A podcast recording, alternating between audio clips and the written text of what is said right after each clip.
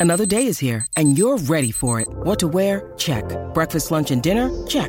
Planning for what's next and how to save for it? That's where Bank of America can help. For your financial to-dos, Bank of America has experts ready to help get you closer to your goals. Get started at one of our local financial centers or 24-7 in our mobile banking app. Find a location near you at bankofamerica.com slash talk to us. What would you like the power to do? Mobile banking requires downloading the app and is only available for select devices. Message and data rates may apply. Bank of America and a member FDIC. Muy buenas noches, familia futbolecuador.com. Qué gusto saludarles en este nuevo día, lunes, lunes de debate, lunes de análisis de todas las cosas que nos deja la, la Liga Profesional del Ecuador, el fútbol ecuatoriano en general, una serie de situaciones que ocurren en un fútbol que a pesar de todos los progresos que ha tenido, tiene sus, sus situaciones muy propias, muy, muy de, la idiosincrasia ecuatoriana.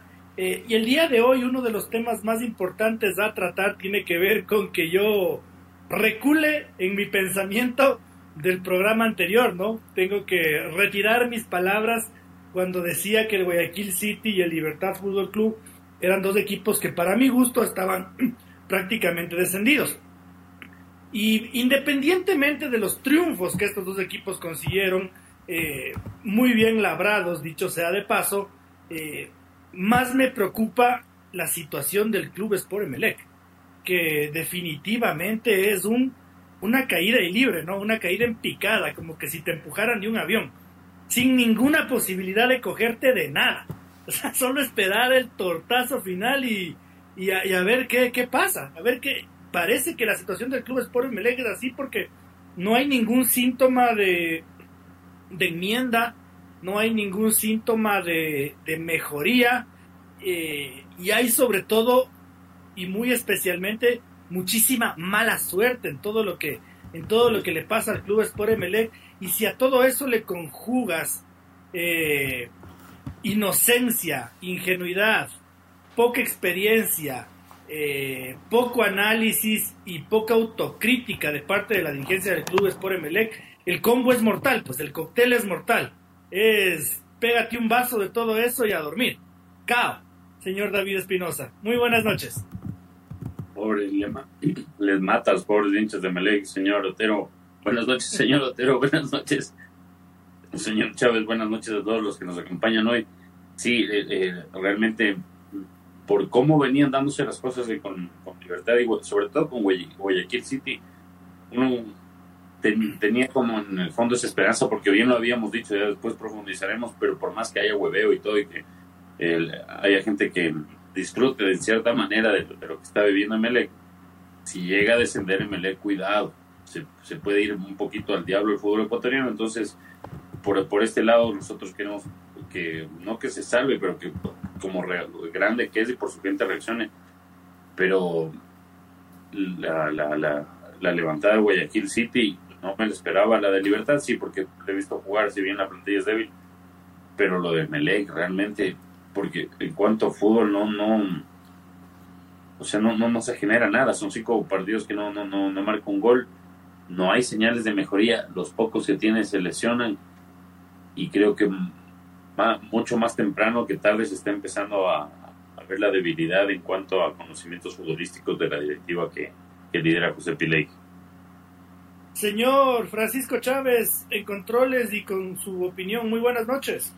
El saludo para el señor Otero, para el señor Espinosa, nuestro amigo Lenin y toda la gente que nos sigue en los distintos canales, pues qué, qué complicado panorama cuando creíamos que no, no podían estar peor que Melec eh, los del fondo y resulta que Guayaquil City gana con un penal pedorro, pero Miguel Parrales está en racha.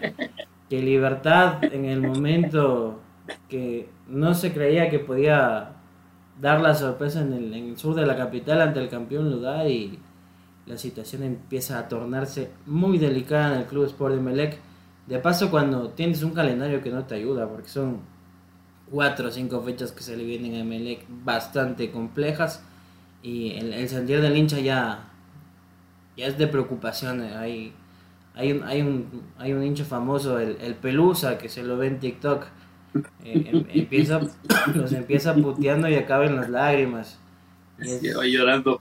y es las lágrimas de impotencia de, un aficionado, obviamente que vea, el, que vea el equipo de sus amores no pasar por, por las horas tan buenas. Vamos a ver si, si con las semanas del panorama puede cambiar, pero a estas horas son, son de mucha incertidumbre y como se aplica en la norma en el fútbol, más aún con, la duda de si dar el, paso de mandarlo a volar a Hernán Torres o ver qué puede pasar. Así nomás empieza el debate este lunes. Dividamos al Club Sport Emelec en, en, todas las aristas que, que nombré en el inicio del programa. Si ustedes tienen alguna otra, me, la hacen saber, pero eh, empecemos por sus cabezas, David, por, por su dirigencia. Eh, lo de José Pilegui evidentemente es eh, síntoma de, como tú has dicho un montón de veces, no tener ni puta idea de dónde está parado. Eh, al punto de que así como el Pelusa, pero con un poquito más de cordura, eh, Edmundo Bejar le dice, ve puta madre, déjate de estar pensando en el boli, en el pádel, en el, ah, en, el béisbol, porque loco esto se va al carajo y sin el equipo de primera, eh, esto se va al carajo. Porque, a ver, yo digo sí, o sea, criticar la multidisciplinariedad de una institución parece algo un poco cavernícola, ¿no? Pero al calor de lo que está pasando es, es que si es que el Emelec se va a la B, nada más sirve, nada más importa. Eh, y, parece que, que, que, esas palabras han calado muy hondo en el, en el sentimiento del hincha de Melec, David. Es que creo que las, las interpretó como siendo hincha de Melec también el mundo Berjar está alarmado porque, o sea, ya la, verdad, como bien lo decía lo del señor Otero y lo, lo, discutíamos previamente, tanto, eh, sobre todo Guayaquil City no daba señales de reacción. Libertad, en cuanto a juego, sí te, te, no sé, te, llevaba a pensar que, que puedes sumar más puntos, pero ya al ver a reaccionar a Guayaquil City y que definitivamente Melec no, no, encuentra el rumbo y que se suma lo de las lesiones de su principal figura que, es Miller y que pues, se lo maneja con un misterio también como que fuera de, lo, de los expedientes de X, algunos dicen dos meses, tres meses, cuatro meses, es que si es una joda, brother. Ya la otra vez que se lesionó decían, no, ya vuelve este partido, no, ya, no mientan, porque aparte le juegan a la hinchada, entonces es súper complicado todo lo que se suma pero yo creo que esto parte, el, error parte de, la cabeza. El, señor Pilegui, si no sabes de fútbol, tienes que asesorarte. Es que no, no puedes cometer algo como justo el, el mismo señor Edmundo Bejar, que hoy advirtió que se ponga piles y destine todo el, dinero y todos los esfuerzos a fútbol, porque si no el, básquet, ajedrez, hockey sobre hielo se muere. También había lamentado en junio pasado cuando vio a, Dixon Arroyo, que estaba de compañero de Lionel Messi en el Inter Miami, que no le queda ni un centavo por Dixon Arroyo. Es que ese tipo de cosas no se pueden dar. Sebastián Rodríguez, que se había ganado la condición de ídolo, se fue huyendo de Melec todos decían, no, es por, porque es, traidor, no le, pesó la camiseta. Vemos que por adentro de Melec ha estado la, situación realmente complicada. Y en cuanto a, fútbol, el señor Pilegui creo que se ha asesorado muy, muy mal porque claro, también para no, no, solo caerle a, la actual directiva de Melec, también se, se cumplió un, deseo de, de, hinchada como era el, regreso de, Miller Bolaños y también de Brian, el, Cuco Angulo, que en su, su primer ciclo en Melec dejó mucha, mucha alegría, mucha ilusión entre la hinchada, pero en su regreso ha sido lamentable. Lo de Miller sí, era un Melec con Miller y otro sin Miller, pero en cuanto, claro, son, fueron dos nombres, el resto de refuerzos ha sido lamentable el aporte que, que han representado para Emelec. Pedro Ortiz sigue siendo la, gran figura del equipo.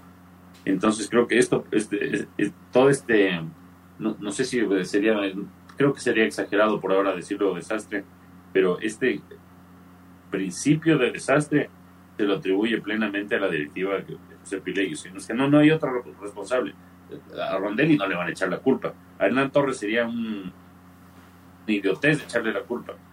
Entonces, el principal responsable aquí es José Pilegui y todos los que lo... Porque, ojo, no. No hay que olvidarse de los que cuando le entrevistaban al, señor que ofrecía...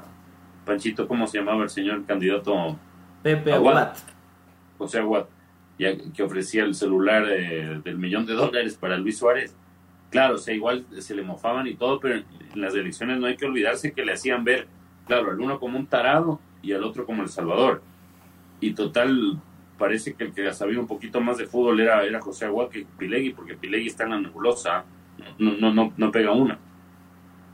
Eh, en este programa lo advertimos a inicio de temporada y no sé si dónde podremos conseguir la grabación, pero dijimos, ¿no? Miller Bolaños es un futbolista que le va a dar un potencial terrible al Emelec, pero se va a lesionar. Se va a lesionar porque es un jugador que venía sin jugar dos años. Entonces, haberle apostado todas las balas a Miller Bolaños y no haberle rodeado de, alguna posibilidad de recambio, eh, parece una ingenuidad. Eh, haber contratado a Jaime Ayoví, eh, dada su edad y dado el presente que estaba viviendo en Turquía, que no era bueno, creo que había marcado uno o dos goles en seis meses, parece algo muy romántico. Ahora, Francisco, y yo te lo digo por experiencia, ¿no? Eh, el fútbol no puede ser manejado como una empresa. Tú no puedes llegar a, un grupo de futbolistas donde eh, hay costumbres, hay rituales, como manejas una empresa normal, eh, porque se te va de las manos. Y me parece que lo más preocupante es que José Pileggi no se ha dado cuenta todavía de eso. porque esas bravuconadas de querer manejar el fútbol como una empresa de, decir, ah, no quiere trabajar, que se largue. O está haciéndose lo que se largue. Ya le pasó con Dixon Arroyo, ya le pasó con Sebastián González. Eh, y parece que José Pilegui no aprende y el grupo definitivamente está clarísimo que le da la espalda. Yo discreparía en creer que el concepto de que el fútbol no, no, se puede manejar como una empresa. Sí se puede manejar, pero hay que adaptar la empresa al modelo fútbol. Tienes que tener un contacto en el medio que sea esa conexión, porque como si usted dice, si yo voy a ser el jefe que cree que tiene ahí 12 perros, trabajen perros, o se cagan, pasa lo que está pasando en el club Sport Emelec. Por el contrario, si tienes un intermediario, un hombre de fútbol, un director deportivo que sabe manejar los hilos, hay conflictos, entonces yo me siento a dialogar con ellos, vamos a, a reunirnos, conversar, la cosa cambia. Ahora, como usted dice, pues eh, comenzamos mal desde, yo creería desde el proceso electoral. Vamos a ser honestos. Eh, Nasib Nemes, Mundo Bejar y compañía no podían hacer de frente campaña por quien iba o estaban afín, pero sí soltaron un par de guiñas para que suene como José Pilegui es la continuidad de este oficialismo, es lo más afín. Y comenzamos así mismo con los medios a micrófono, Pilegui por aquí, por allá, por acá, como decía David. Pepe Aguad está loco. Me parece que el otro candidato era. No me acuerdo cuál era el otro candidato. Torres. Torres. De apellido Torres. ¿Cómo es él? Carlos, Carlos. Carlos Torres. Mm, allá que pinte el señor empresario, que va a saber de fútbol. Y llegamos a donde estamos. Y como usted dice, son una, son una serie de errores incomprensibles. O sea, eh, que Sebastián Rodríguez salga a decir en Uruguay, no, es que me fui más allá de porque no, no había, no tenía claro el proyecto. Está bien que usted se haya querido ir, que tenga sus mil problemas.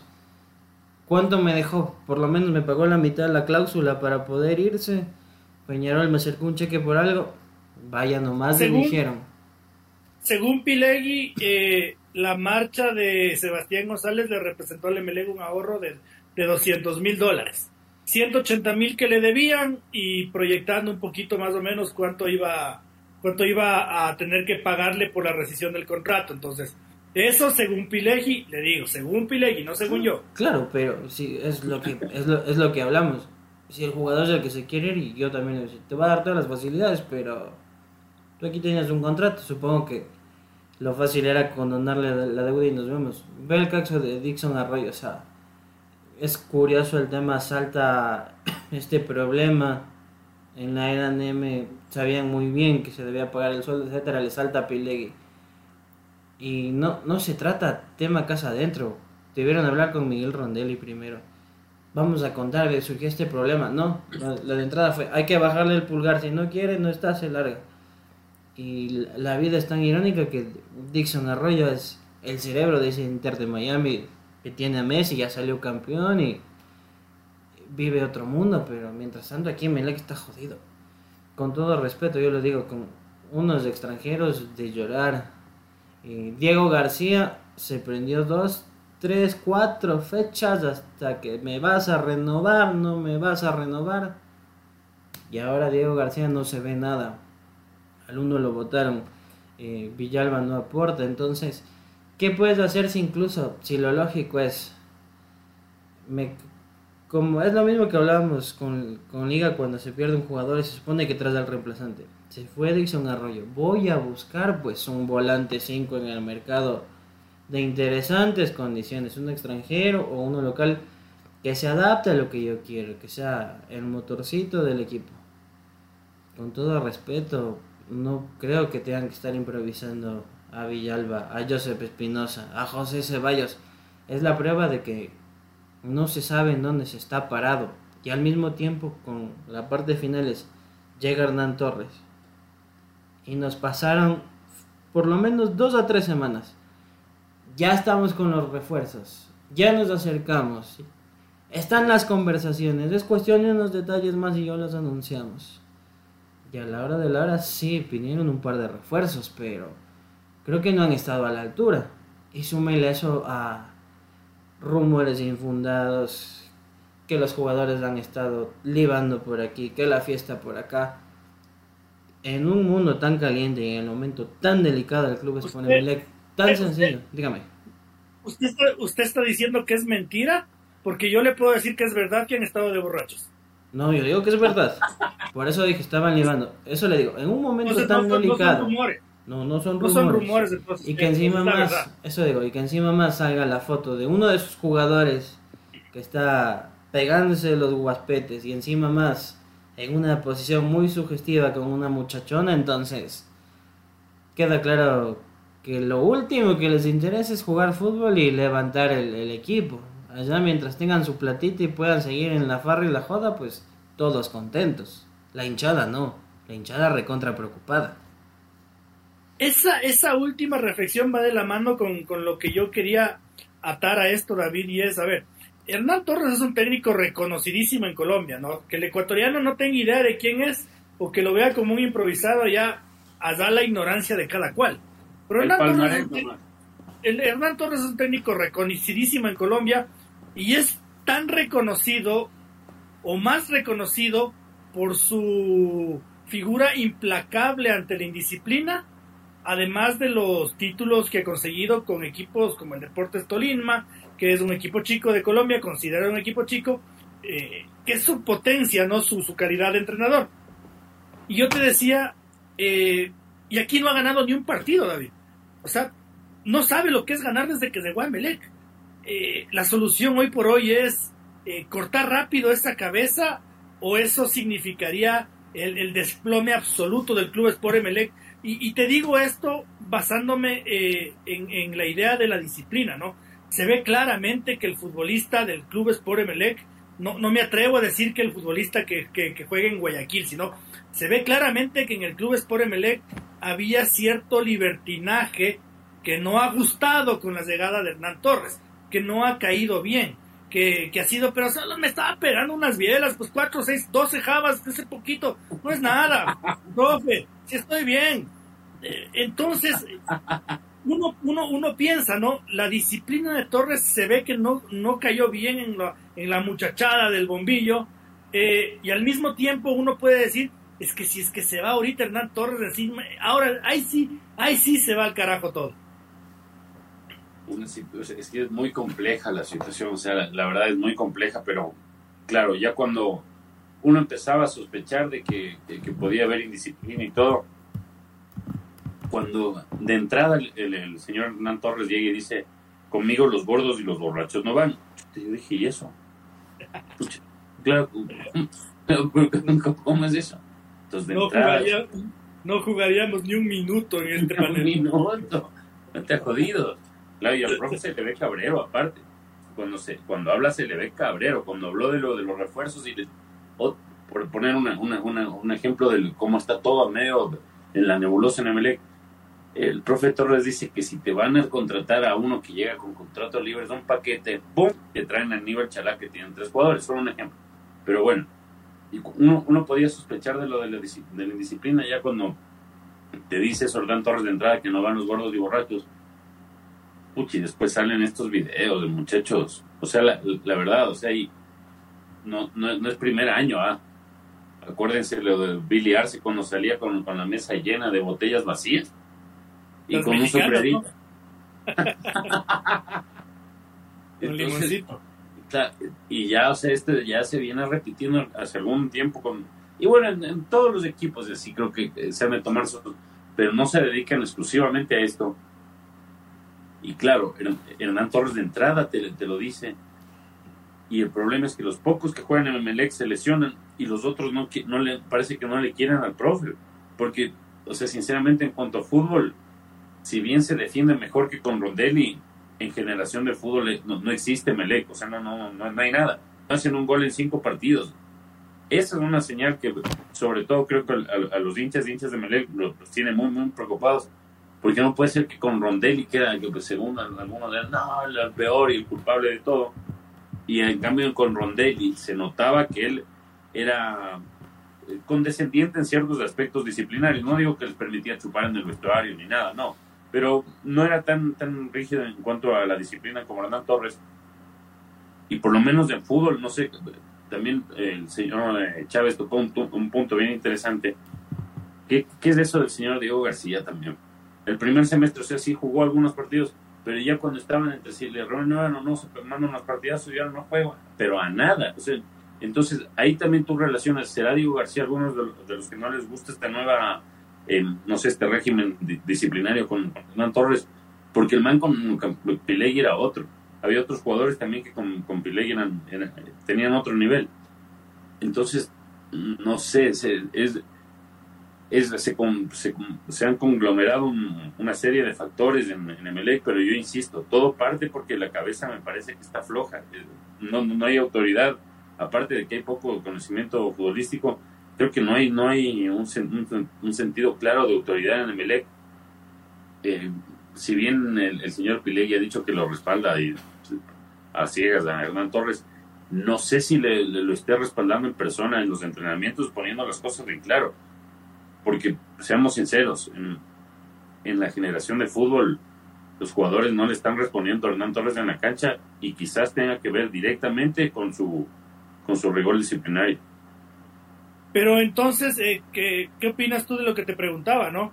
Eh, ¿Es preferible quedarse con Hernán Torres o rápido prescindir de él? Esa es la espada y la pared. Yo, si fuera yo presidente de Melec, yo lo dejo a Hernán Torres. Lo dejo a Hernán Torres ¿Usted? porque Yo, yo, yo comparto con usted, yo me, yo me cargo a dos o tres jugadores claro, y me quedo con Hernán Torres.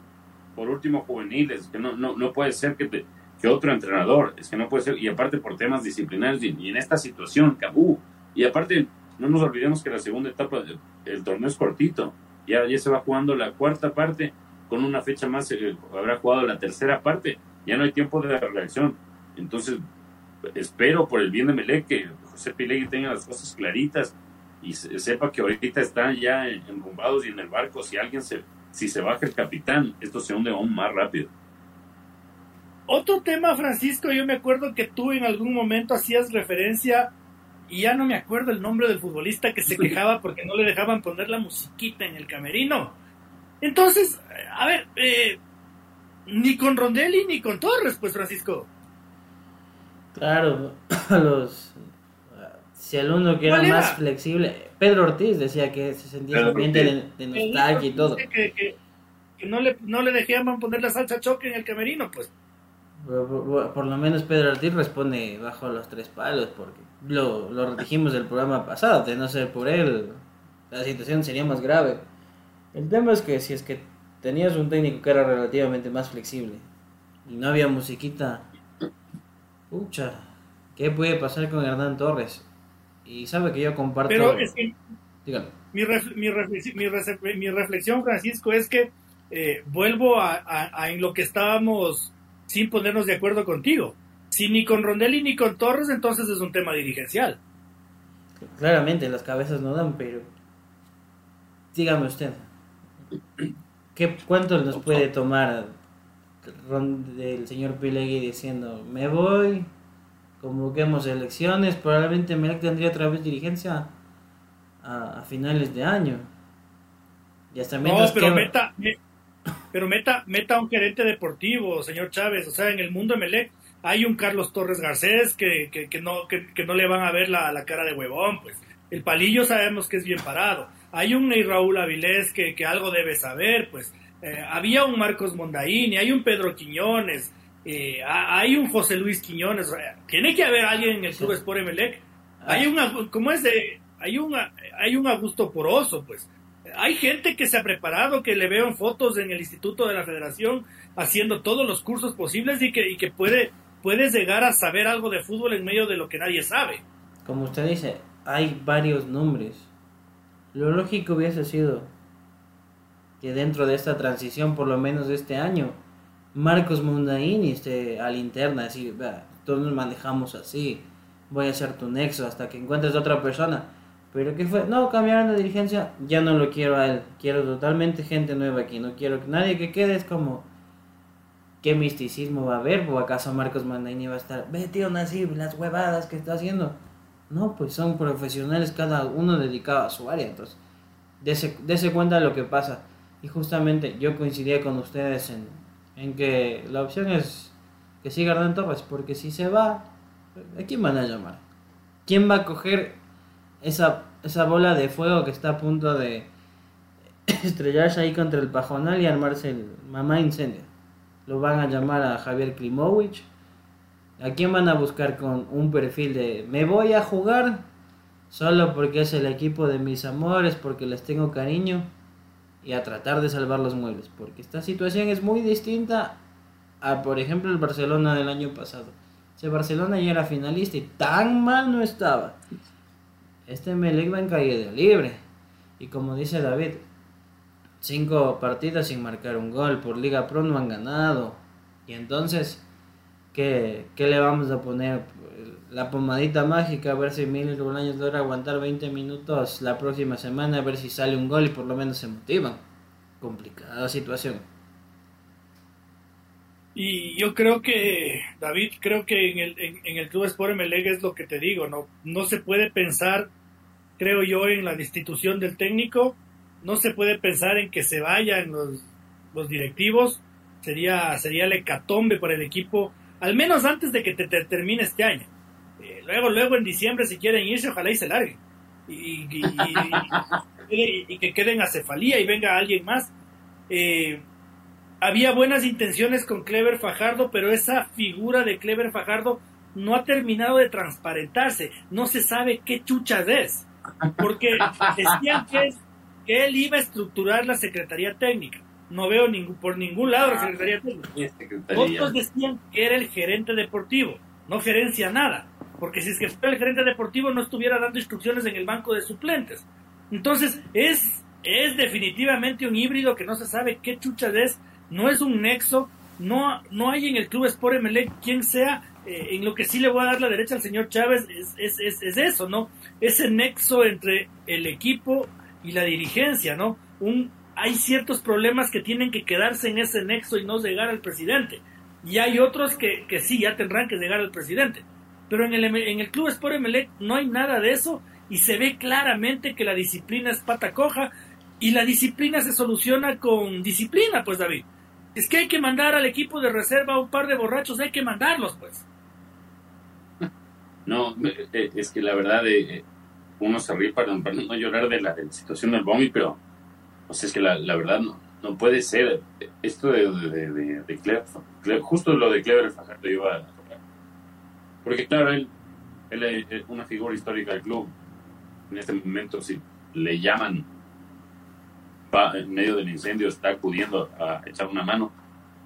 Pero la verdad, yo lo que, la, la, figura que yo veo de, de Clever Fajardo ahí, es como que José Pilegui no tiene la autoridad suficiente como para ir a los entrenamientos y dar a, no sé, hablar en voz alta, que le hagan caso. Entonces, no sé, como que le manda ahí a, a Clever Fajardo que esté ahí viendo cómo este medio de inspector de atmósferas para que después le, le, comunique a él cómo está la nota y, si está funcionando las cosas con, el profe Torres o no. Porque de ahí, la verdad, ¿qué ha cambiado desde que llegó Clever Fajardo a, a Emelec? Nada. incluso no, no le estoy echando la culpa de las, cosas, pero incluso han empeorado algunas cosas, sobre todo en cuanto a lo futbolístico. Entonces, yo, eh, no sé, eh, puede ser eh, resultar fácil desde, claro, desde este lado, dar ese ya. Quizás, no estamos a, la interna de Meley para saber pero yo sí creo que esto, esto pasa porque Pilegui llegó sin el dinero suficiente a Emelec, sin saber realmente lo que tenía que llegar a Emelec.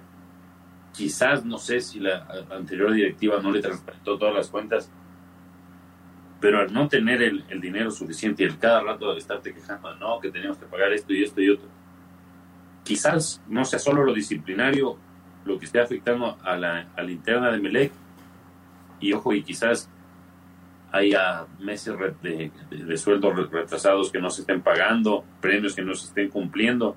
Y claro, los jugadores como en este momento tan complicado, si hay, se llega a ventilar, no sé, no, le están pagando cuatro meses, ah, con razón, estos mercenarios no están jugando y por eso se quieren ir a la B.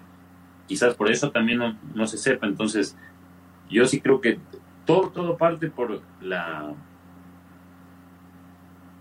no, no, no, sé si novatada, pero la, el capricho de, del señor José Pilegui de ser que presidente de Melec, no sé por qué, así como lamentablemente ha pasado en, la República con, algunos presidentes que han jodido y jodido por llegar a ser presidentes. Yo al señor José Pilegui, cuando lo escuchaba en las entrevistas, igual no le, no, le notaba mucho un hombre de fútbol, pero hubo algunos que sí, le hacían barro y toda la verdad y todo lo que está viviendo ahora en Emelec es porque el señor no llegó listo y no llegó con el dinero suficiente para hacerse cargo de un grande como es el Club Sport Emelec. Y por eso hay que tener cuidado en otros equipos cuando dicen, no, que venga nomás cualquiera. A Barcelona llegó nomás cualquier cojudo. Y por eso ahorita tienen 45 millones según ellos y algunos según otros 70 millones de deuda. Esa deuda es la que no le permite competir al, al nivel que, eh, que quiere competir Barcelona y que se merece su gente. Entonces, cuidado con ese, esa, esa, frasecita cojuda, que no, que llegue nomás cualquiera. Llegó cualquier Emelec y ahorita ya está sintiendo los brazos de, la Serie B. Cuidado, señores, el fútbol no es así nomás de que llegue cualquiera. O de copiar el modelo IDB, porque eh, hay que copiar. El modelo IDB necesita una tonelada de billete tras billete tras billete y de ahí te empieza a generar. Entonces, más bien seamos gratos con los, que han conseguido algo. Con Nassim Neme hubo gente que le, le destrozó en el último tiempo quizás también solo le molestaron así, pero vemos que llegó alguien que no, no, tiene, no, no está ni lo más mínimamente preparado para manejar un equipo de la talla de Melec.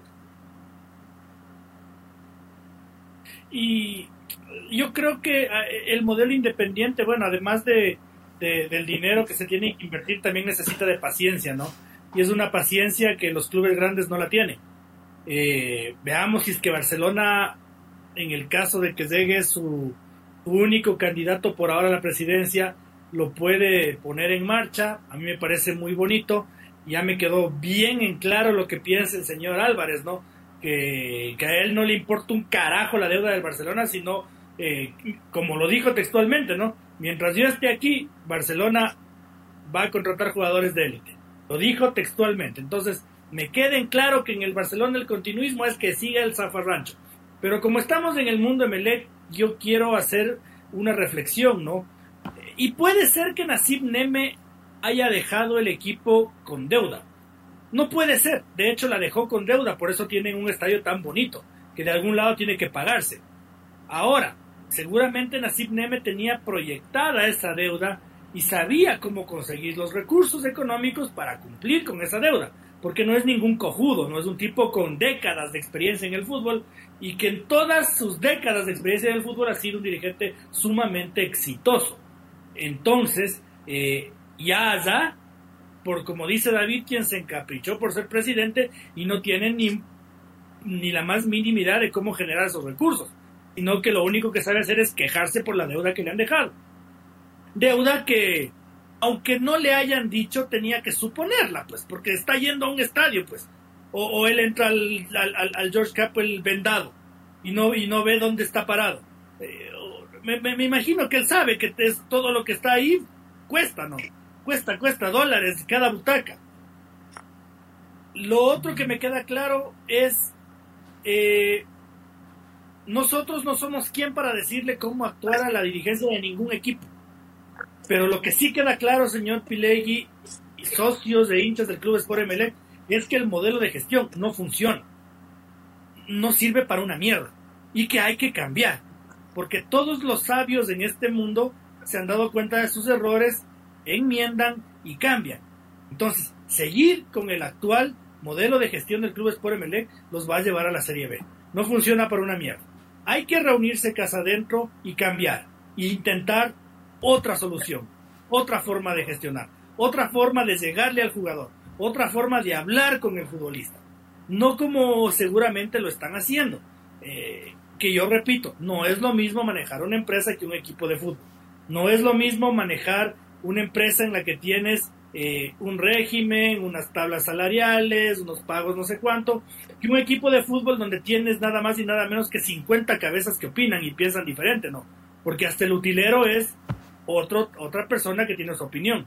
No es lo mismo manejar una empresa en la que pagas tres décimos al año que un equipo de fútbol en el que tienes que montarte una tabla de premios pues, y pagarles. Eh, en, eh, en, eh, en, una empresa normal, el señor Chávez, si se lesiona o si es que se enferma, se va de vacaciones.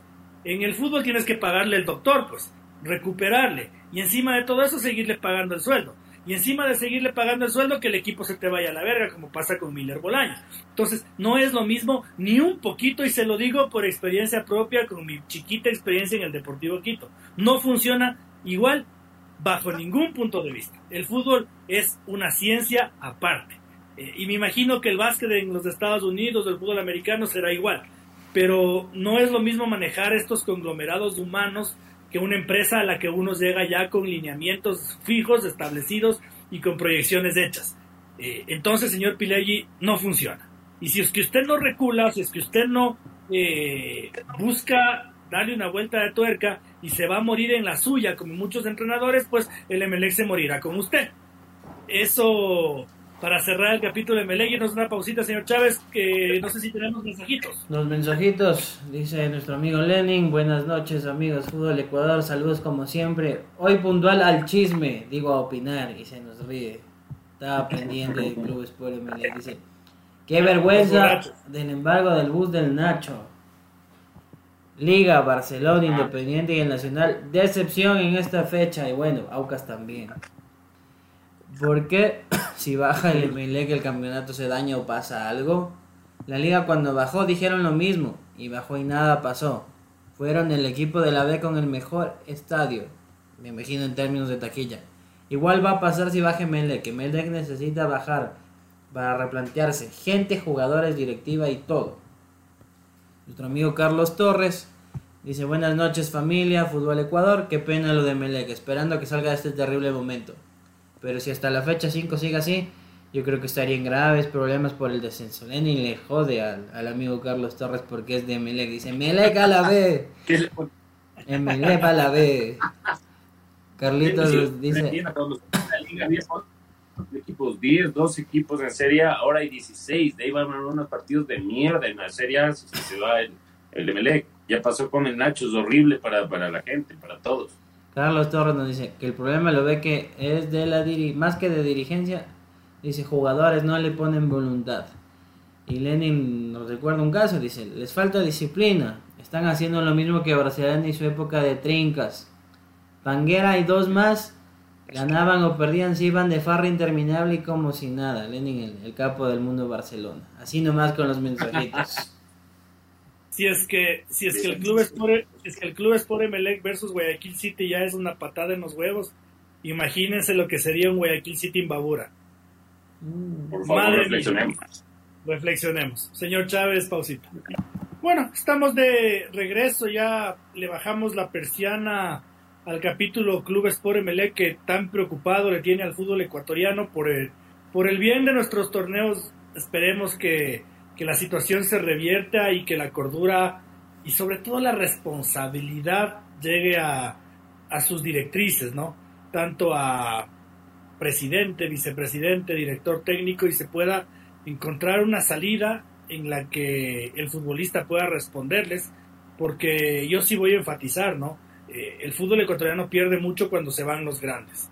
cuánto quisiéramos tenerle al Deportivo Quito en lugar de, al, de alguno de los clubes que nos llevan ni 100 hinchas al estadio, que nos hay, y no uno, siquiera hay tres en el fútbol ecuatoriano. Eh, y que ese torneo ecuatoriano se potencie mucho más y, y vuelvan las hinchadas grandes y, y, realmente hasta la televisión se anime a pagar un poquito más, ¿no?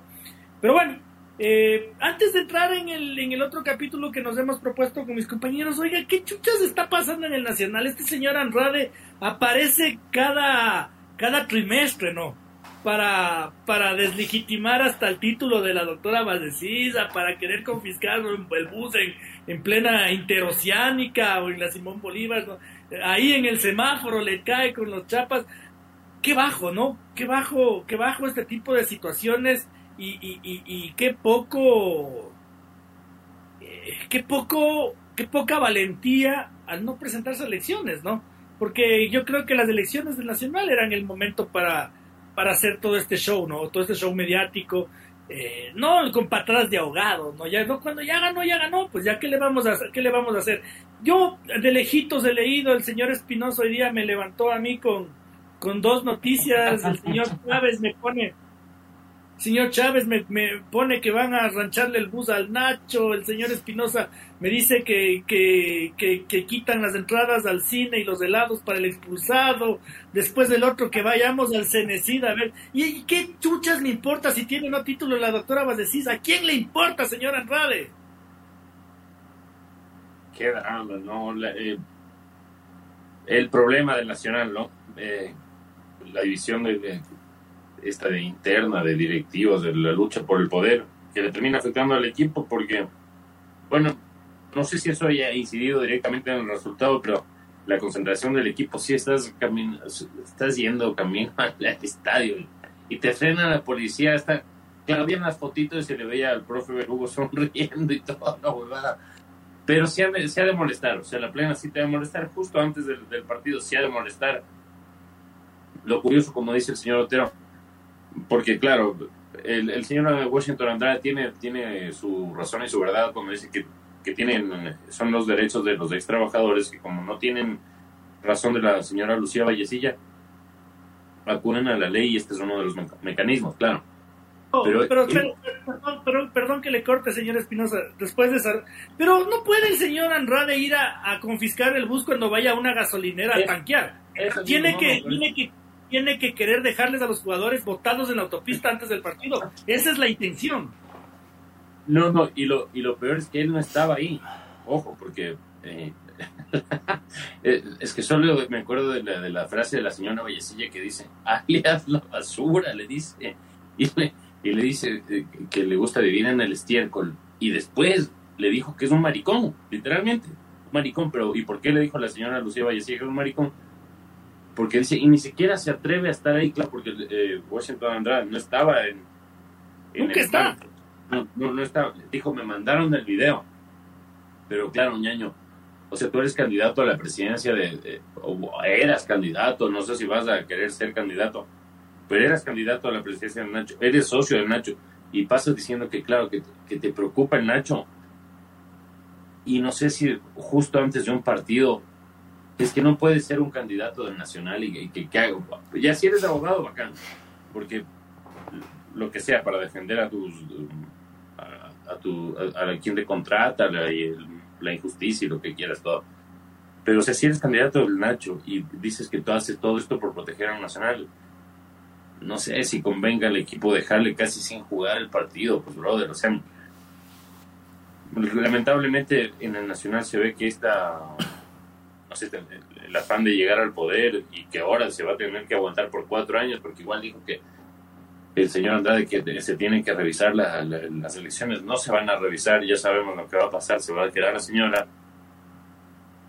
Entonces, claro, mucho bien por el equipo, no creo que esté pensando el, señor Andrade. Ojo, reconocí el derecho de los trabajadores de, reclamar y claro, quizá una forma de meter más, más presión sea justo antes del partido pero ñaño, no te vengas después a ser el salvador del Nacional si haces este tipo de cosas. Pues. Y yo por eso creo es que no, el señor Andrade no estuvo presente en el embargo para después decir, no, ojo, que yo no fui, yo no quería hacerle esto a Nacho, sino que se accionó, claro, el, el juicio. Entonces, claro, y, y- sí, claro, a mí me hace reír la señora Doña Lucia por, por las palabras que utiliza, pero claro, le dio sin, le dio sin tregua.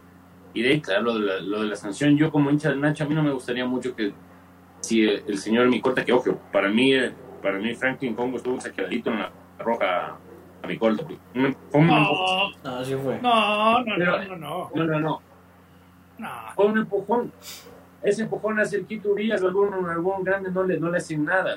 Yo digo, un poquito exagerado, pero un- yo creo que un jaloncito de orejas y lo que dice la, la señora Doña Lucy de que se pierde el helado y se pierde el cine de sanciones. Es súper.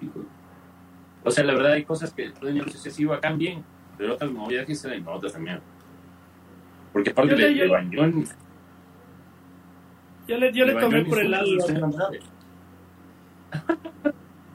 Yo le tomé por el lado irónico, pero no, no, no. O sea, no podemos, no podemos decir que al Quito no le expulsan, porque si al Quito no le expulsan también está mal. O sea, no puedes llegar y empujarle así a un pero- No, no, puedes. dígame el- Es roja. ¿Vieron el partido de ¿Cuál fue el último de Barcelona? El anterior de la otra fecha.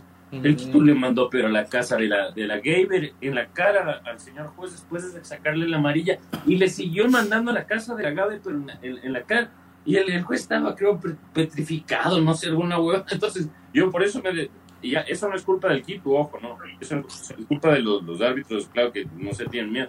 Pero yo sí decía, le saca la amarilla y le manda, pero a la casa de la y en la cara. Y así, y para arriba mirándole el Quito porque era el, el árbitro más grande. Entonces, por eso me parece un poquito exagerada la de mi corta, antes de ir a lo, que íbamos de Independiente del Valle. Entonces, con eso explicamos el, el drama del Nacional, que sí, es por las deudas que tiene eh, la señora Vallecillo, ella misma dice. Todos los equipos tienen deudas, pero no tienen un socio basura. dice. Qué decir, qué decir, tremendo, tremendo. Pero por el bien del Nacho, que, que haya menos de estos episodios y, y no sé, que un poquito más de gestión de pérdida de Lucy también. Más que gestión, yo diría que el Nacional necesita un poquito más de altura, ¿no? Es, es, es, es, muy verdulero, es muy ordinario la forma en la que en la que se maneja tanto el oficialismo como la oposición el Club Deportivo Nacional, ¿no? Es, es una verdulería, es, es, un mercadillo ahí, eh, un poquito más de cordura, un poquito más de altura, diría, un poquito más de refinamiento. Y no con esto me quiero agrandar ni, ni creerme más que nadie, pero a veces sí hace falta ser un poquito más, más refinado y se los dice un mal hablado empedernido, ¿no? Eh, señor Chávez, para cerrar el tema, y después yo vi también un tuit del Miguel Ángel Or que saltaba a la yugular de los críticos de la doctora Vallecilla. Sí, es que a ver, vamos por partes. Eh, nos guste o no, porque vamos a criticar a la señora Vallecilla, pero nos guste o no, es la representante legal. Pone la cara. Eh, me parece muy bajo que nos vanagloriemos de que eh, la señora no puede salir del país y que le estén embargando la casa cuando no es por sus cagadas, es por poner su patrimonio en defensa del club. Ojalá lo pueda limpiar y no pierdan sus bienes. Porque es, vi- es- Ojalá el señor, ojalá, ojalá el señor Andrade también hipoteque su casa para, para salvar al Nacional. ¿no? porque es, es bien bajo. Y, y veamos, y veamos cuántos dirigentes harían lo propio. Mejor dicen aquí queda su huevada, a mí no me joda. Entonces, eh, sí, la, la defensa está bien. O sea, yo también coincido con Miguel Ángel Oro en que el, el showcito, o sea, está bien, no estuvo el, el doctor Andrade ahí, pero mandaste un pato, hermano. Mandaste un comedido. A decir, se va a hacer la cosa así, por favor. Ni siquiera les cogen en el complejo. Escójales Claro. a los dos minutos en el semáforo. Cuando se van al estadio, ahí les quiero, ahí cágales. Te mandan muy oportunamente una foto. Cuando lo lógico era casa adentro, hay este problema. Eh, el bus no va a salir porque se lo va a ejecutar. Porque se da cuenta cómo las cosas se dan. Si tan cagado hubiese estado, el, el señor depositario judicial hubiese dicho, no, chucha, se van en taxi, qué pena. Yo no me muevo del bus, pero la misma persona coge y dice, saben que ya, ya. Vamos al estadio y allá hablamos y arreglamos. Situación arreglada. Claro, Vamos viene, al estadio que empieza el fútbol. viene, viene a ser así. O sea, Y como usted dice, el, el punto final es, ¿te interesa el Nacional entonces? ¿Por qué le quieres cagar a punto de que juegue un partido? Me parece que te quita todo el contraste de que el grupo estuvo concentrado, tener que bajarse a arreglar el problema, ver Walmid en plena interoceánica. Tuvieron o tuvo la gran oportunidad de pugnarse en las elecciones, no se inscribieron bien, mandaron electrónicamente y por eso no les calificaron. El señor tiene el anhelo de construir el estadio. Listo, pues dígame que ha conseguido 300 socios nuevos que están inscritos y que previo a esta elección iban a votar por la lista del señor y teníamos nueva dirigencia. Lastimosamente sí suena que lo que pasa a día de hoy en el Nacional es me ganaste una o dos elecciones previas, puta, ahora te quiero hacer la vida imposible. Y de parte de la doctora Vallecilla, que también sabemos, así como reconocemos que debe ser jodido, todo lo que pasa también es como, me quieres joder, te voy a cagar el doble y no me importa cómo tengo que responderte, como dicen, no a la altura, porque no está bien que dirigentes deportivos se expresen así pero es, es la pelea así como, como dicen, del, del sexto A con el sexto B. El presidente del uno tirándose mierda con el otro con tal de decir yo soy más canchero, yo soy más chabacano. Penoso. Y como repito e, e insisto, no hace falta un poquito más de altura, ¿no? Eh, como decía un candidato presidencial en el debate, ¿no? E, elevemos el debate, elevemos el debate. Yo creo que en el Nacional se hace falta un poquito, un poquito de refinamiento. ¿no? poquito de refinamiento. De, de, de, parte y parte.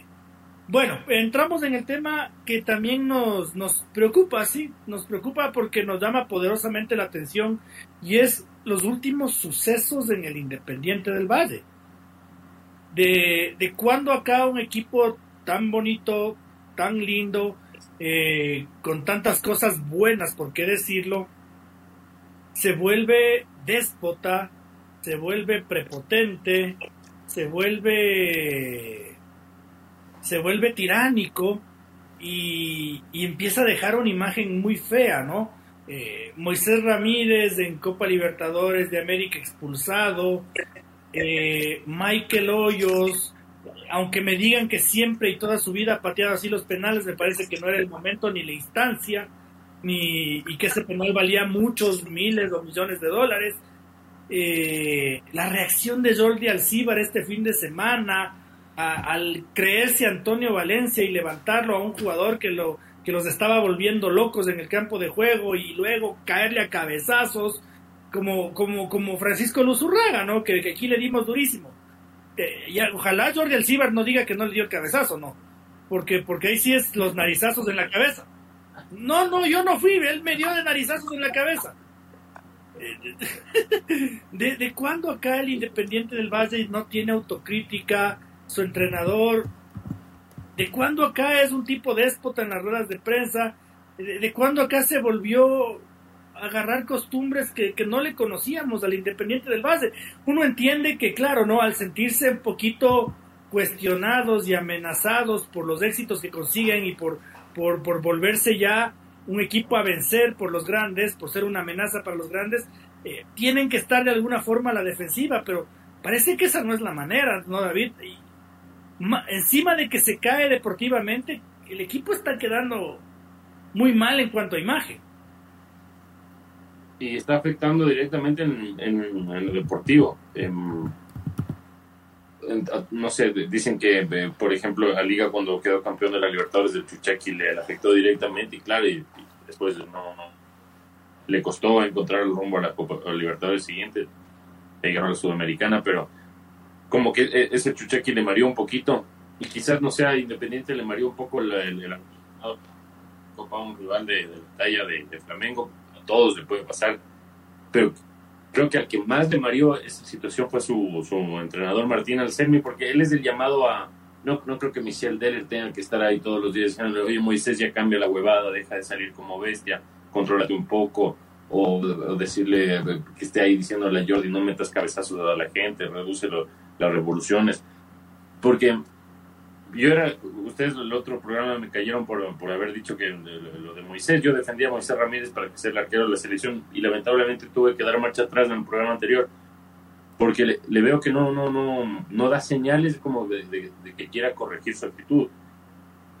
eh, en todos los partidos Moisés está como, eh, como banguera, pero cuando estaba más, el, el banguera más excitado, o sea, siempre a la defensiva, a querer salir, a querer sorprender, como a querer ser el bacán del, del barrio, a ser el, el gallo del, del, corral, por decirlo de alguna forma.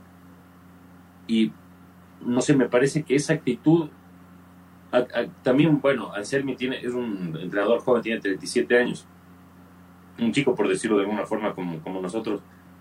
Y quizás a él, a lo que me refería de que a él fue el que más le mareó lo de la recopa, fue porque como que en alguna, ya en algunas declaraciones de rueda de prensa, como que noté que Anselmi quiere hacerse notar como que yo soy el, el DT Independiente del Valle. Claro, se está todo el proyecto, pero soy yo, yo pongo mi impronta y es, es mi estilo y yo, mando aquí, o sea, el, independiente, el independiente soy yo, por decirlo de alguna forma. Entonces, eh, no, sé, eso le, le, parece que les trasladó a, a, los jugadores de alguna manera. También, no sé, quizás en el plano dirigencial un poquito con eso de querer el, hacer oficializar el, partido amistoso con Sevilla, cuando o estaba claro que era un, era un amistoso. Quizás todo ese, ese, viaje se le varió un poco a los jugadores, se sintieron campeones eh, o, o, cuarto finalistas o semifinalistas antes de tiempo, como ya le, ya le pasó una vez de Independiente cuando celebró el sorteo con Nacional de Uruguay en octavos de final. Me parece que lo volvió a pasar con el Pereira.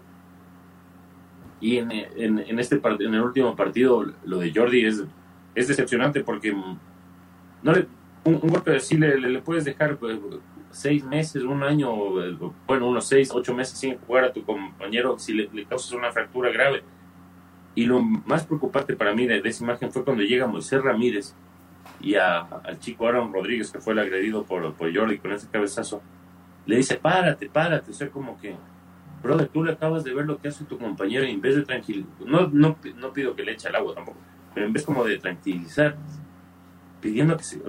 ¿En dónde están estos chicos? O sea, se, perdieron totalmente. ¿En dónde están jugando?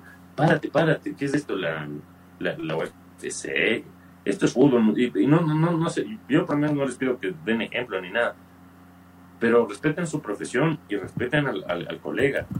Le está metiendo un cabezazo y la, reacción de Moisés Ramírez es párate, párate. Mm, eh, para mí esa es una señal clara de que se, ha perdido un poco el rumbo en, Independiente del Valle. Creo que sus cabezas principales como Michel Deller, Franklin Tello, incluso Santiago Morales, saben claro cuál es el, rumbo y por dónde hay que ir me parece que les ha costado un poco en, este tiempo transferirle e, ese, no, no, esa orden, pero como ese, ese recorderis de seguir por ese alineamiento a Martín Anselmi, y creo que por ahí pasa esta, esta pérdida de, de, de, rumbo de Independiente, pero estoy completamente seguro de que van a tener una charla pues, adentro de las cabezas principales de Independiente con Anselmi y los jugadores, porque de ser un, un equipo ejemplo, pues, se está convirtiendo en por ejemplo, de lo que no se debe hacer en, en algunos aspectos por estas últimas semanas, ¿no? Y, esto hay que dejarlo muy en claro, ¿no? Lo decimos deportivamente hablando, porque el Independiente del Valle evidentemente es un ejemplo de gestión, evidentemente es un ejemplo de, patrimonio, evidentemente puedes llegar a ser hasta un ejemplo de fair play dirigencial, pero lo que dice David es, es nuestro punto y que se lo entienda bien, ¿no? Es la imagen que está dejando el equipo de bravucones dentro del campo de juego. Y, y, estos bravucones podrán o son grandes promesas del fútbol ecuatoriano. Pero díganme ustedes cuántos trofeos ha levantado Jordi Alcibar, pues, como ni uno, o, un hito. Eh, mm, sí, pero siendo suplente, o sea, no, no, a Moisés Ramírez, digamos, sí, Jorge Alcibar cuando la recopa, no sé, no sé realmente si es que ya juegan en el Chelsea, en el Bayer Leverkusen, si es que ya pasaron por el Real Valladolid, no sé, no sé si están en el Rangers de Escocia, de la MLS volvieron con el rabo entre las piernas, ¿no? Eh, sin poder jugar casi, casi ni, ni, ni cinco partidos. Entonces, a ver, el punto nuestro, Francisco, es lo que vemos en el campo de juego. Este es el punto. No estamos criticando absolutamente nada más. Y mi pregunta es básicamente la misma que cuando analizábamos a Emelec. Yo creo particularmente en este caso que hay poco que ver con el tema dirigencial, porque yo no le escucho a Santiago Morales agrandándose en las entrevistas o diciendo cosas que no son. Eh, Michel Deller y Franklin de ellos son más bien gente que no les gusta el protagonismo, entonces no se los puede juzgar. Pero sí al que da las ruedas de prensa después de todos los partidos, Francisco, que es Martín Anselmi. Correcto. Eh, el problema, como se dice, va de vestuario. Y cuando eh, no haces mea culpa, o quizás lo hagas, lo hagas casa adentro, pero cuando sales a las ruedas de prensa a decir, no, a mí me vale paloma el resultado si no es ganar. Te estás zurrando hasta por encima a tus rivales, los estás menospreciando. La forma en la que habló de la cancha de Loja. Exacto. Eh, y así, el incidente en Guayaquil, de no los traten así, etcétera, pero una actitud muy alzada, muy soberbia, lo propio con Azogues, con Cuenca. Entonces, el problema es Camerino. Entonces, si, si tu máxima cabeza no te dice, chicos, aunque sea, hicimos hueva, ya, cagaron, pero por Dios, corrijamos casa adentro, pero si ves que tu cabeza principal, que es tu entrenador, se va por la tangente, sale con otro tema, y encima denota soberbia, denota prepotencia, entonces das la carta libre a que pase lo que está pasando en Independiente. Para mí, a mí me queda clarísimo que Independiente fue uno antes de ganar la etapa y otro después de ganar la etapa. Eh, quizás hubo esa subida de humos de aire porque vamos a hacer la pretemporada en Europa. Ya nos aceptó jugar el Getafe y vamos a jugar contra el Sevilla, un duelo que es la alianza entre la Conmebol y la UEFA. Sí, te estás llegando a una élite que te reconocen, batallaste y peleaste, pero ¿y al final de qué te ha servido si cuando regresaste la estantería se te viene abajo? Cuando lo que estamos viendo dentro del campo va totalmente en contra de los valores y los principios del juego que siempre nos pregonó Independiente del Valle, que por eso eh, ha generado y ha captado tanta atención. O sea, no, no. Nosotros, nosotros decíamos hace algunos programas que lindo ir al Independiente del Valle al estadio, ¿no? No hay violencia, es todo familiar, eh, todo bien organizadito. Aquí lo decíamos, ¿no? Bueno, ahora resulta que vas a ver cabecear gente y ahora te encuentras con, con esos problemas dentro del campo y sí coinciden en algo con nosotros, más allá de que estas conductas tienen que irse a cortar y que has ganado, eh, la competitividad que tiene el fútbol ecuatoriano en la actualidad te da de que te van a ir poniendo en la cruz. Hice esta huevadita, cabeza caliente, y resulta que no hay problema porque no es como hace 15 años donde se nos lesionaba Alex Aguinaga y puta, cagamos porque no hay más. Ahora resulta que vienen 3 y 4 enseguida, en filita, y quienes mejores maduraron ya se la fueron para Europa, ya están en equipos grandes. Quienes no hacen las cosas bien y algo tan sencillo como ser profesionales en su día a día no pueden, se acaban estancando aquí. Muy bonito, en equipos muy importantes, pero ese es su techo. Y entonces Independiente ¿Qué, ¿Qué está pasando? Yo digo que se puede corregir, sí, pero si desde tus cabezas no ves ejemplo, va a ser muy complejo. Yo no le veo tampoco a, al señor Michel Deren en la postura de decir, el lunes me bajo, como alguna vez pasó, ¿se acuerdan el famoso audio de Esteban Paz que ya le sacaron de casillas? No creo que Michel Deren tenga que llegar a, a esas alturas, pues para que otra vez pongan los pies sobre la tierra sus jugadores y su cuerpo técnico. Me parece que todavía no es un problema tan grave eh, que se, como dice Francisco, no es cuestión de, de, hacer un rondo, de abrazarse todos y decir chicos, a ver, se nos está yendo las cosas de las manos eh, y o enmendamos o, o, como te iba a decir ahorita David, o el nivel que están mostrando la liga y el Barcelona en este inicio de segunda etapa hace que el Independiente del Valle ya no sea tan, tan, tan favorito como hace tres semanas. Cuidado. Es, la, la, dinámica del, fútbol, ¿no? La dinámica de lo impensado. Porque, claro, Independiente lucía candidato para arrastrar la, la, segunda etapa y caminando, sin ni siquiera esforzarse.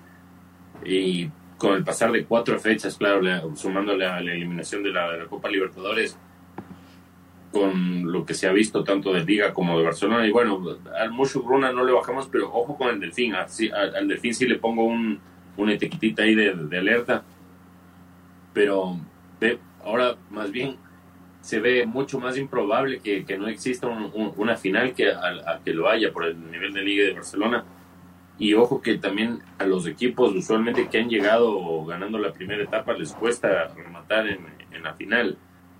Así que, claro, es todavía faltan cuántas, eh, 11 fechas para que culmine la segunda etapa pero yo creo que sin, sin lugar a dudas en, en Independiente del Valle ya tienen, ya, ya tuvieron o están teniendo en, estos días la charla con Martín Anselmi y los jugadores para, para enderezar el, el, rumbo que no sé en qué momento se perdió. Sí creo que Martín Anselmi tiene mucho que ver eh, la, falta de, de, humildad y autocrítica en el fútbol es complicada. Eh, te impide ver tus errores. Eh, si no tienes humildad no, no puedes ver tus errores y si no, no ves tus errores no los vas a corregir. Entonces, eh, en, Independiente son hombres de fútbol, Michelle Deller, de Franklin Tello, Santiago Morales. Yo creo que esto, les va a costar un poco corregir, claro, porque aparte ya se viene la, presión a los partidos que son decisivos para ver si gana o no la segunda etapa. Pero si bien eh, con un par de partidos, por ejemplo, que no le vaya bien, ya se distanciarían de la, del primer lugar y de esa posibilidad, este tiempo creo que le vendría bien también en Independiente para puertas de dentro corregir algunos temas. Eh, como decía Ramírez, también nos olvidamos que viene fechas de eliminatorias. Y yo creo que sí o sí va a estar convocado Moisés, así que esto también como que le va a dar un respiro a Independiente para, para retomar ahí de energías. No sé si, claro, si es que llega a jugar Moisés, se llega a mandar alguna de con Giovanni y como ya se mandó en Venezuela en las eliminatorias pasadas la cuestión va a ser más complicada, pero creo que eso le, podría dar también un, respiro y un break y una oportunidad para cambiar el chip. En, eh, yo creo que en Independiente es solo cuestión de, cambiar el chip, de, retomar los, valores que, que, enarbolaban siempre Independiente a través del, fútbol, demostrar a, a, la sociedad que se pueden hacer cosas buenas, ¿no? Entonces, es cuestión, yo creo, solo de tiempo antes de que, de que se, se vuelva a poner el chip del, verdadero de gigantes. Solo que está eso, yo creo que ya también tanto Liga como Barcelona pueden ya irse asegurando la etapa. Más que asegurarnos la etapa, habrán desarrollado aún más eh, una forma de juego que ya de por sí es prometedora. Eh, lo de Liga y Barcelona es prometedor. Y si es que el Independiente del Valle se pone las pilas, como dice David, en un par de fechas, eh, la Liga y el Barcelona en un par de fechas ya jugarán mejor. entonces, Puede ser como puede que no, que sea demasiado tarde.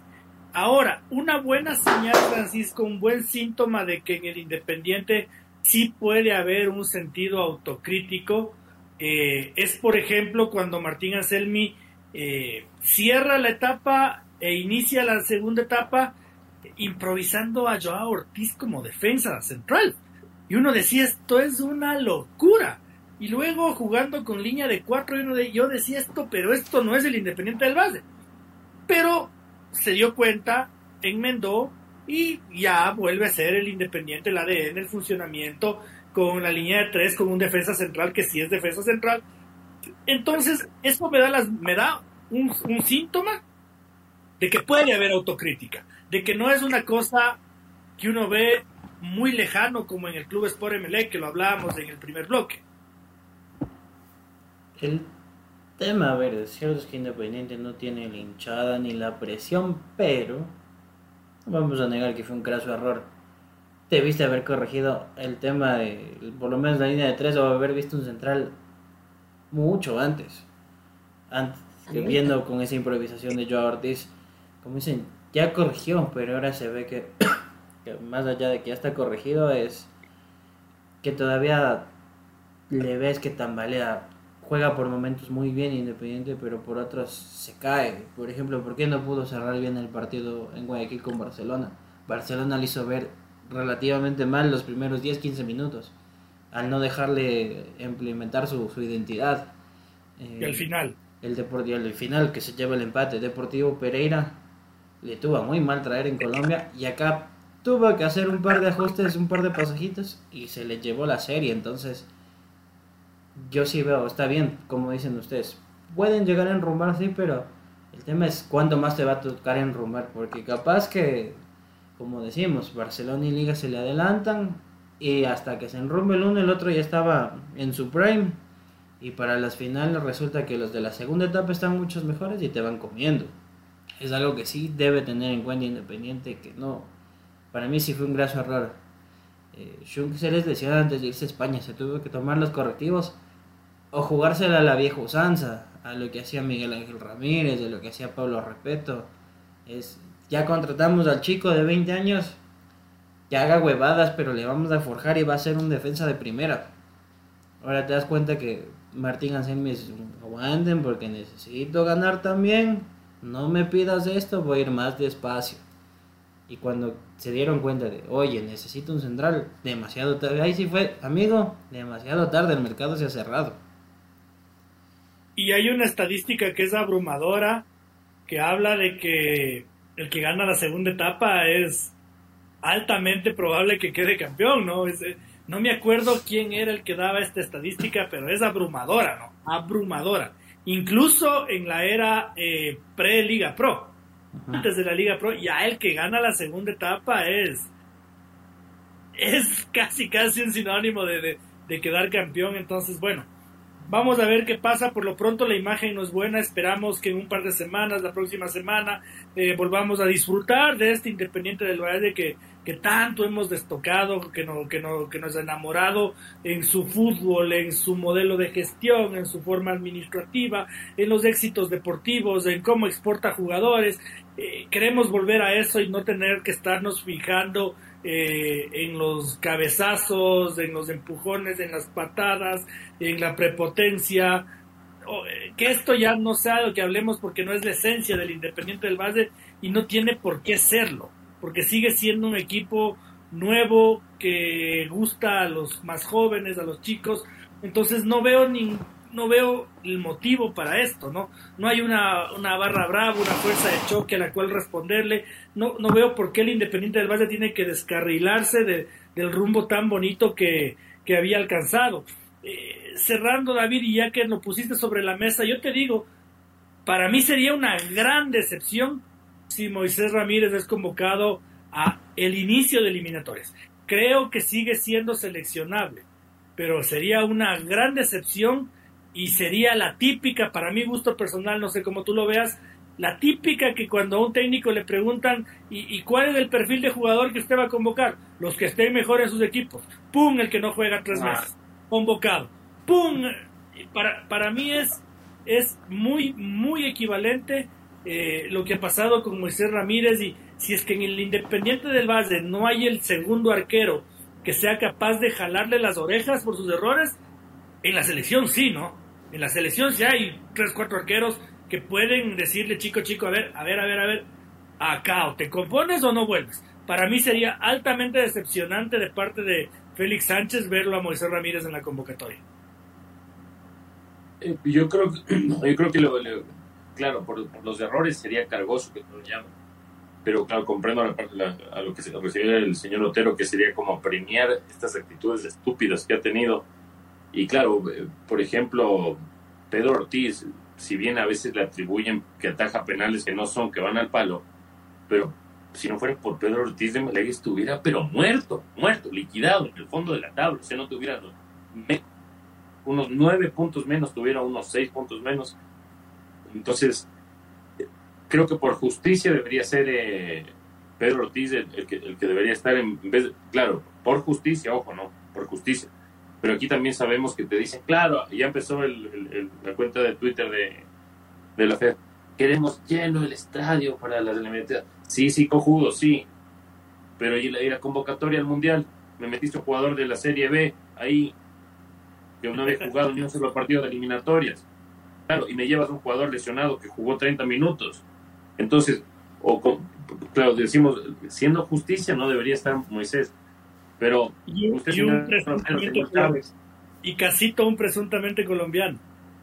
Presuntamente colombiano. Estoy siendo claro, Y- ¿no? Presuntamente colombiano. presuntamente, y más bien, claro, yo prefiero creerle al TAS. Y el TAS dice que es colombiano el pana, y sabiendo que era colombiano lo convocan. Entonces, pues, aquí, si fuera por justicia, estuvieran los que deberían estar, pero lamentablemente sabemos cómo se manejan la- las convocatorias, cómo se manejaron, cómo se manejan y cómo se van a manejar. Entonces, no, no me extrañaría ver algunos nombres raros, porque, por ejemplo, si fuera por justicia, por decirle solo un nombre ya para no alargarnos más, Johan Julio debería estar sí o sí convocado, pero dudo mucho que vaya a estar. Entonces, Y no Gonzalo Plata. eh, yo a Gonzalo igual lo llevaría porque está haciendo golcitos igual en esa liga, está haciendo golcitos. Y yo le digo, si fuera por justicia deberían estar nombres que nunca han estado y El otros. Choclo Quinteros. El Choclo también para mí debería estar, pero ya sabe que esto se maneja de otra manera. Entonces, lamentablemente no se están. ¿Quién? Janier Corozo. Ya en el Corozo debería estar, claro. Claro que sí, pero aquí se maneja medio, medio raro a veces, señor Lotero, y usted lo sabe bien. Señor Chávez, eh, ¿qué hacemos con, con la situación eh, que comentábamos ahorita con el señor Espinosa? ¿Usted convocaría o no a Moisés Ramírez? ¿O, cree que, que sigue siendo el tercer mejor arquero o el mejor prospecto o el titular de la selección? Puede ser un gran prospecto, sí, pero el momento te dice que la vida a veces nos tiene que decir, amigo, aterriza un poco, siéntate, estás haciendo huevadas. Si te gana, la vas a cagar Muchas y peor. Muchas y muy seguidas. Entonces, mejor siéntate y ve las cositas desde afuera, ¿ya? Así te ganas luego otra vez la oportunidad. Eh, si nos llevan a Moisés Ramírez, yo siento que capaz y los tres personas que estamos aquí no, no sabemos mierda de fútbol y tendríamos que dedicarnos a otra cosa, con todo respeto. Así de Oh. frente le digo. No tanto así, pero que al menos el técnico no me diga que va a convocar a los que estén en su mejor momento. Ah, Eh, Al menos que venga directo y diga, yo tengo mis jugadores. Algún técnico, no sé si era Eber Hugo Almeida, que él decía, ¿no? Yo tengo mis jugadores de... con- Carlos Sevilla.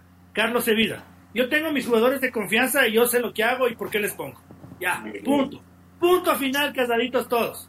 Pero la, ya, pues todo, el que, la selección es para el que en mejor momento. Pum, al que le que da, de, da de puñetazos al de Barcelona, al que se hace expulsar, al que cabe... No, no, no. no, no. Y para mí, les soy honesto, a día de hoy los nombres para mí están clarísimos. Domínguez Galíndez por proceso, Pedro Ortiz porque se lo ha ganado. Punto.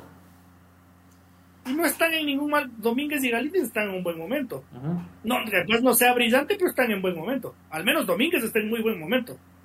Domínguez está en buen momento.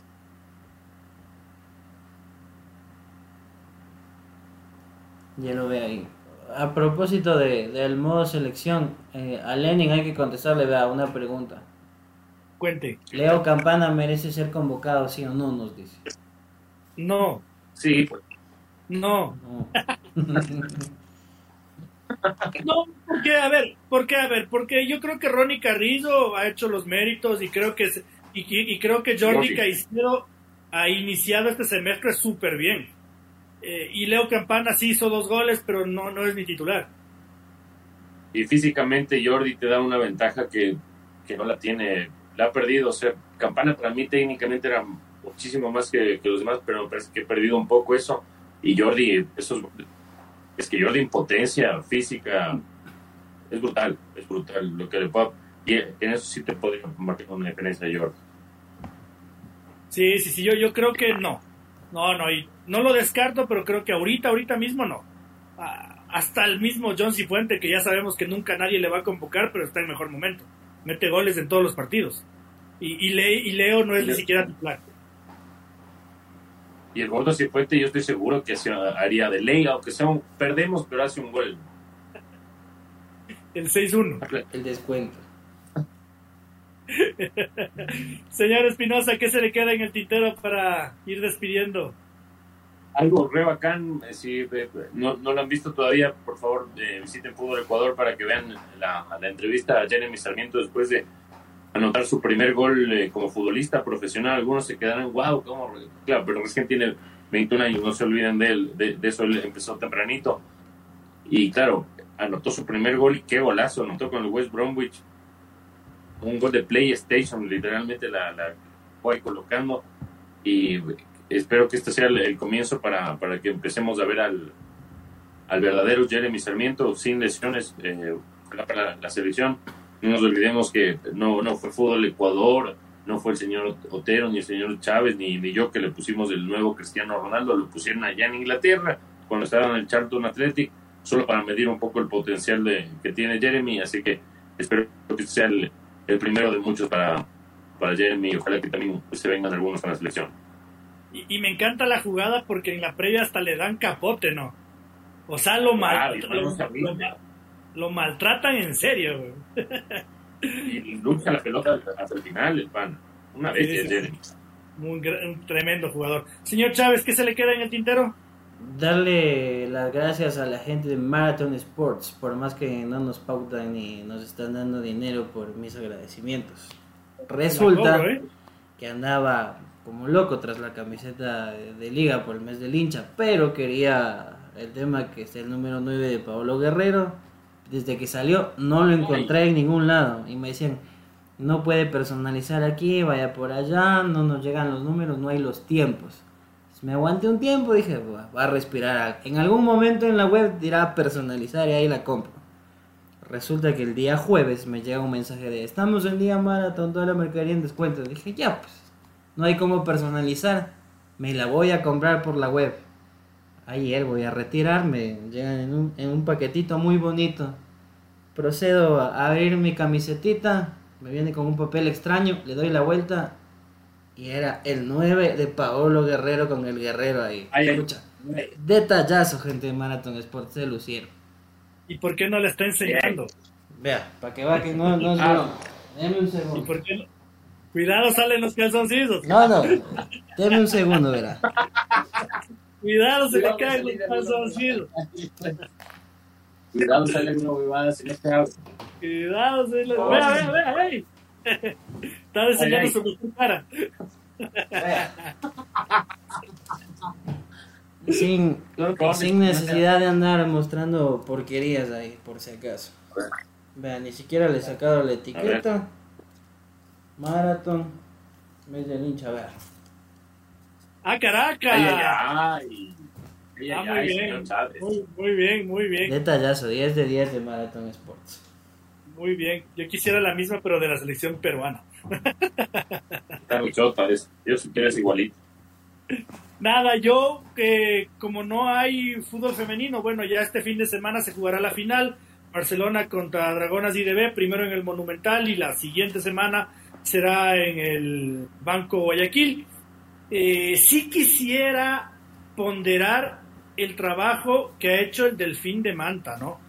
No es un equipo que juegue como a mí me gusta, no es un equipo que te llene la retina, pero me ha llamado mucho la atención, más allá de que yo en Twitter a inicio de temporada los critiqué duro porque realmente jugaban muy mal, cómo el Delfín de Manta ha logrado eh, existir con potencias del fútbol ecuatoriano y hacerlo bien, eh, me parece que a los tiempos como era antes del Deportivo Cuenca le han atinado a los extranjeros, eh, son muy buenos jugadores, eh, Nicolás Goitea, Brian Oyola, eh, el nuevo delantero, se me escapa el nombre ahorita mismo.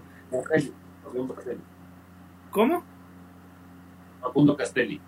Facundo Castelli y hay un chico Ruiz también que juega en el medio campo, cuatro muy buenos jugadores buen, buena plantilla nacional, entonces yo creo que, claro, hablar del Delfín es poco probable hacerlo extensamente, ¿no? Siempre nos toca hablar de los equipos potencia, de los equipos que, que tienen más arraigo, pero no me quiero olvidar y quiero sí destacar el trabajo del, del Delfín de Manta y también de, del Mushugruna, ¿no? Con mi querido profe Renato Salas, que ah, ahí está haciendo un trabajito muy interesante y, y, y, consiguiendo buenos resultados. Mis felicitaciones, ojalá no se ponchen, ojalá eh, el Orense recupere el nivel de la primera etapa y también siga siendo protagonista, porque eso lo que hace es equiparar fuerzas y que el torneo sea mucho más atractivo.